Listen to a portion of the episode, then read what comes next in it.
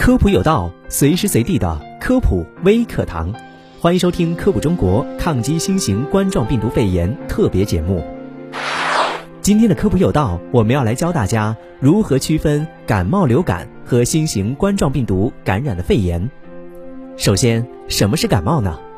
一般是指人在着凉、过度劳累等因素引起的，以鼻咽部上呼吸道症状为主要表现的疾病。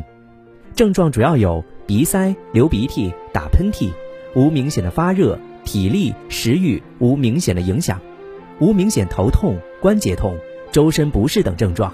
感冒的人一般上呼吸道症状很重，但全身表现较轻，一般没有危险。那么什么是流感呢？由流感病毒感染引起的呼吸道疾病，不仅是上呼吸道的问题，还会引起下呼吸道感染，也就是肺炎。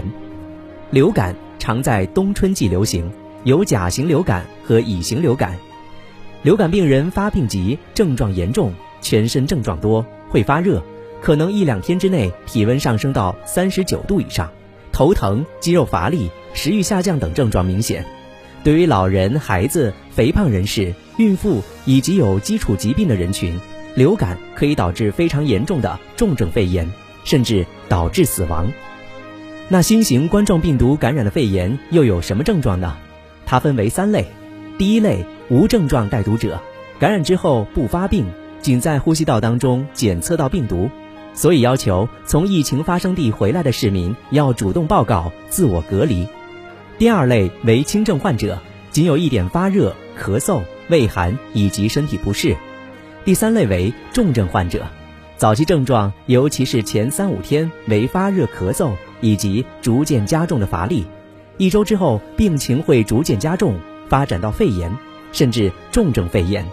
重症病人会出现呼吸加快、呼吸衰竭、多脏器损害等情况。进一步加重的话，还可能需要呼吸机支持或者生命支持系统的支持，可能会导致死亡。典型新型冠状病毒感染的肺炎病例，病情有一个逐渐加重的过程，到了第二周，病情往往最为严重。好的，以上这些知识你知道了吗？感谢你的收听，我们下期节目再见。